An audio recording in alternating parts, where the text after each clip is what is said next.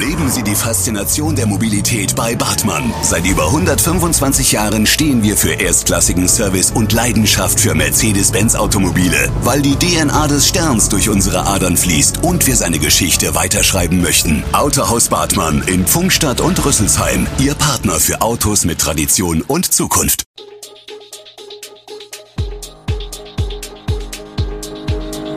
Gude, unser morgendliches News Update. Das Wichtigste aus Südhessen für Sie im Überblick. Guten Morgen aus Darmstadt an diesem 1. April. Der Darmstädter Einzelhandel setzt weiter auf die Maskenpflicht, Trockenheit ist Grund zur Sorge und eine Festnahme im Giftanschlagfall. Das und mehr gibt es heute für Sie im Podcast. Nach dem Auslaufen des Infektionsschutzgesetzes und dem Verzicht auf eine Hotspot-Regelung fällt am Samstag in Hessen und damit auch in Darmstadt die Maskenpflicht, obwohl die Inzidenz am Donnerstag betrug sie 1302,3 hier nach wie vor vierstellig ist. Eine kurze Echo-Umfrage im Darmstädter Einzelhandel direkt am Montag hatte deutlich gemacht, dass der Wegfall der Maskenpflicht bei den Geschäftsinhabern durchaus Verunsicherung schafft. Der Darmstädter Einzelhändlerverband City Marketing hat den Kreis noch einmal erweitert und bei seinen Mitgliedern nachgefragt, wie sie es denn handhaben wollen. Keines der befragten Geschäfte wird von seinem Hausrecht Gebrauch machen und die Kunden zum Tragen einer Maske verpflichten, sagt City-Managerin Anke Jansen. Ein Großteil der befragten Geschäftsinhaber habe angegeben, bis auf weiteres vorerst samt Mitarbeitern weiter Maske tragen zu wollen. Der März war wärmer und niederschlagsärmer als sonst üblich. Das kann auch den Südhessen nicht egal sein, zählt die Region neben dem Breisgau doch zu den wärmsten Flecken überhaupt in der Republik. Setzt der extrem trockene März 2022 der Natur also zusätzlich zu wie das Jahr 2018? Und ist tatsächlich alles so ausgedörrt? Zunächst zum Sollzustand, denn hier ist der Befund mehr als eindeutig, das, was im März an Niederschlag fiel, entspricht nur rund einem Viertel von dem, was sonst üblich ist, sagt Andreas Brünser von Deutschen Wetterdienst. Das belegen auch Messungen von Hobbymeteorologen wie dem Darmstädter Peter Süßmann, der über einen reichhaltigen Fundus an Messungen für den Stadtteil Wixhausen mitsamt eigener Chronik verfügt. Die große Trockenheit sorgt auch für Sorge bei Landewirten. Es muss jetzt einfach mal länger regnen, hofft Dr. Willi Billau, dessen Regionalbauernverband Starkenburg von der Bergstraße bis nach Offenbach reicht. Gerade Anbaupflanzen wie Erbsen oder Spargel brauchen Bewässerung, die wegen der Treibstoffpreise ohnehin immer kostspieliger wird. Der Durchbruch ist da, sieben Monate nach dem Giftanschlag auf dem Gelände der Technischen Universität, TU, Darmstadt konnten die Ermittler eine verdächtige Person ausfindig machen, wie Staatsanwaltschaft und Polizeipräsidium Südhessen mitteilten, soll eine 32 Jahre alte Studentin aus Mainz für die Vergiftungserscheinungen bei sieben Angehörigen der TU verantwortlich sein.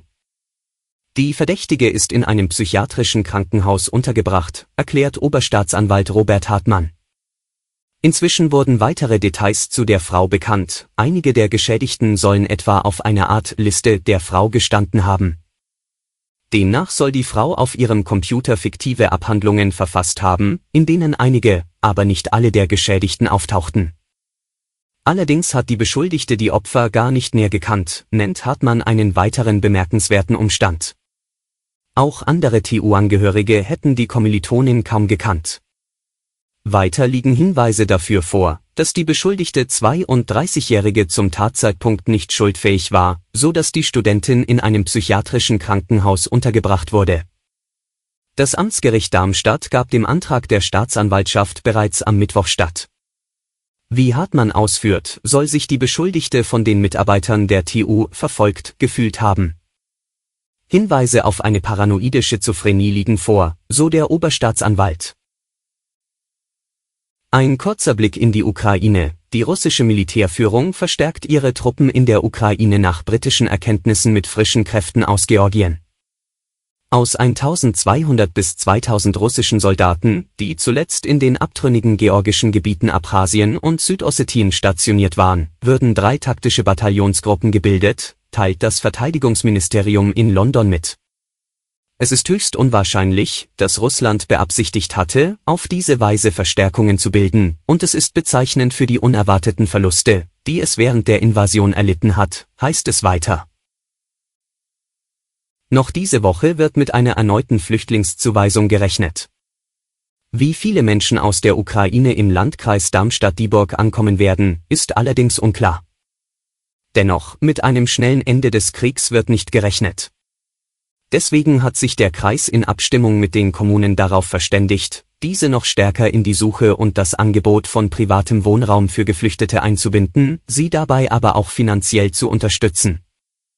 Wir wollen kein Bett verlieren, macht Sozialdezernentin Christel Sprössler deutlich. Um an mehr Wohnraum zu kommen, hat der Kreis gemeinsam mit den Bürgermeistern ein neues Konzept erarbeitet. Die Kommunen und Städte sollen als Mieter agieren können. Wir wollen nicht, dass Leute aufgrund von Formalien oder Sprachbarrieren abgeschreckt sind, ihren Wohnraum anzubieten, erklärt Sprössler. Wir sind außerdem davon überzeugt, dass es sich positiv auswirkt, wenn Geflüchtete privat unterkommen können, ergänzt sie. Zur Finanzierung hat der Kreisausschuss entschieden, dass die Kommunen pro geflüchtete Person aus der Ukraine, die Sozialleistungen bezieht und von der Kommune untergebracht wird, 400 Euro erhält. Die 400 Euro sollen die Kommunen als Budget verstehen, mit dem sie haushalten müssen, erläutert Sprössler. Sie sind für Unterkunft, Versicherung und eine soziale Betreuung gedacht. In welcher Form die Unterbringung erfolgt, sei auch im Ermessen der Kommunen. Die Corona-Zahlen, die bundesweite 7-Tage-Inzidenz liegt niedriger als am Vortag. Das Robert Koch Institut RKI gab den Wert der Neuinfektionen pro 100.000 Einwohner und Woche am Freitagmorgen mit 1586,4 an. Zum Vergleich, am Vortag hatte der Wert bei 1625,1 gelegen. Vor einer Woche lag die bundesweite Inzidenz bei 1756,4. Die Gesundheitsämter in Deutschland meldeten dem RKI binnen eines Tages 252.530 Corona-Neuinfektionen.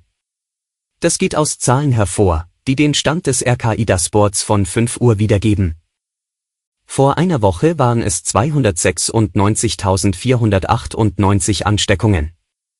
Deutschlandweit wurden den neuen Angaben zufolge binnen 24 Stunden 304 Todesfälle verzeichnet. Vor einer Woche waren es 288 Todesfälle. Alle Infos zu diesen Themen und noch viel mehr finden Sie stets aktuell auf www.echo-online.de.